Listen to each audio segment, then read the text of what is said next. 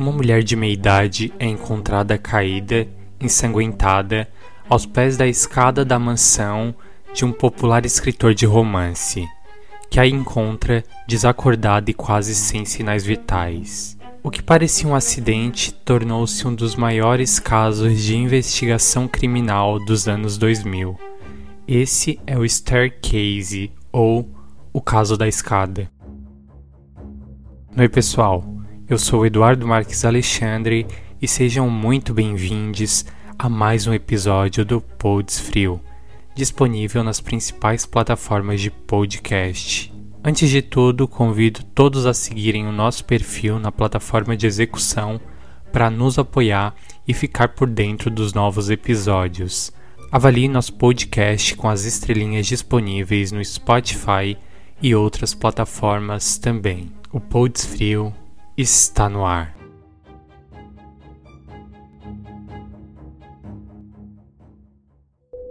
The Starcase ou Morte na Escada.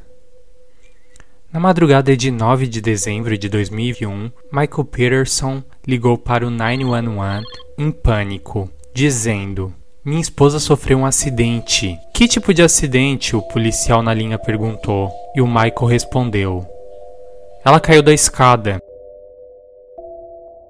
Michael Pearson é um conhecido romancista e colunista de jornal. Pearson contava freneticamente ao policial como a sua esposa, a Caitlin, deitada numa poça de sangue ao pé de uma escada nos fundos da mansão do casal em Durham, na Carolina do Norte, estava respirando, mas inconsciente. Ele teve dificuldade em determinar de quantos degraus ela tinha caído. De 15, 20, na verdade ele disse que não sabia. Por favor, ele implorava, mandem alguém aqui imediatamente. Quando a polícia chegou, encontrou uma cena de horror. A mulher estava completamente ensanguentada, caída aos pés da escada. Estava urinada e parecia desfalecida. Todo o cenário gerou muitas dúvidas e Mike deixou a mulher lá jogada até a polícia chegar. Sobre aquela noite, Peterson lembra ter passado uma boa noite com sua esposa. Eles teriam supostamente assistido Os Queridinhos da América, alugado na Blockbuster. Estavam bebendo para comemorar a compra de um de seus romances para ser adaptado para o cinema e passaram a noite conversando, como costumavam fazer, e acabaram saindo para descansar à beira da piscina.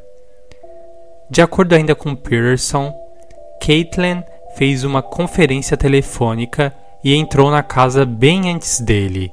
Mais tarde, ele a encontrou ao pé da escada quando retornou para dentro de casa. Sua equipe jurídica, liderada pelo advogado de defesa David Rudolph alegou que ela tinha misturado Valium com álcool e teria caído depois de, aspas, tentar subir de chinelos uma escada estreita e mal iluminada. Mas para a acusação, faltavam algumas peças para o encaixe desse mistério, e os promotores pintaram um quadro bem diferente. Eles argumentaram que os ferimentos encontrados no couro cabeludo de Caitlin eram incompatíveis com uma queda de escada.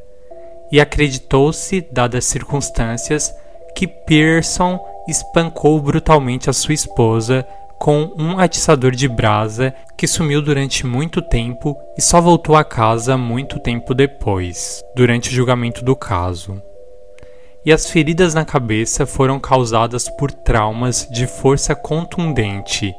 Eles alegaram que Peterson tinha dívidas e consideravam uma pólice de seguro de vida de 1,4 milhões de dólares como motivo suposto do crime.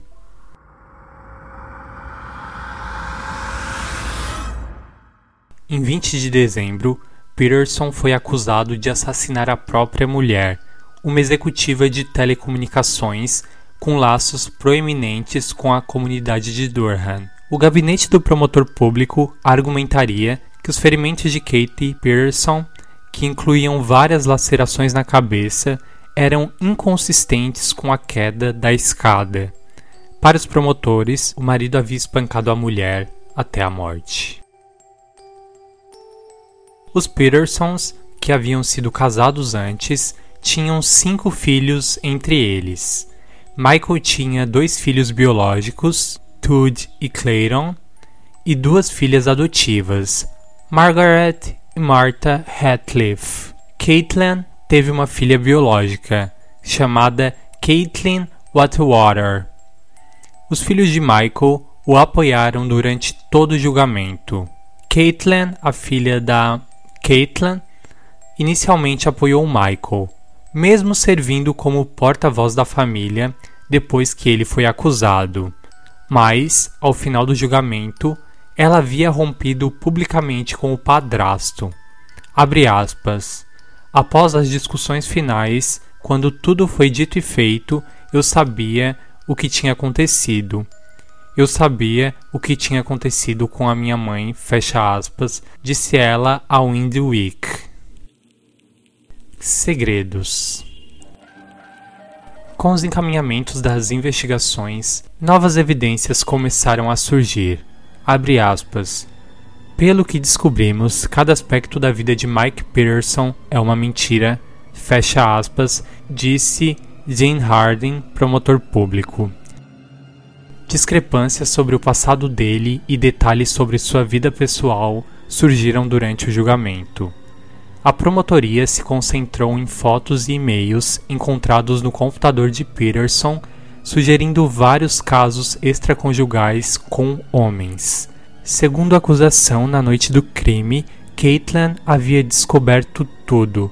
Michael garante que ela sabia sobre a sua bissexualidade e estava ciente de que ele tinha feito sexo com outras pessoas. Os promotores também destacaram o fato de que Peterson, candidato derrotado à prefeitura de Durham em 1999, havia inventado alguns detalhes de seu serviço militar, particularmente um ferimento em combate que na verdade teria ocorrido num acidente de carro no Japão.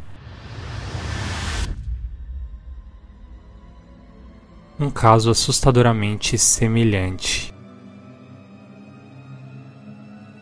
Enquanto os promotores se preparavam para o julgamento, descobriu-se que a mãe das filhas adotivas de Peterson Elizabeth Radcliffe também fora encontrada morta ao pé de uma escada, cerca de duas décadas antes. Radcliffe morou perto de Peterson e de sua primeira esposa, Patty, em uma base militar na Alemanha.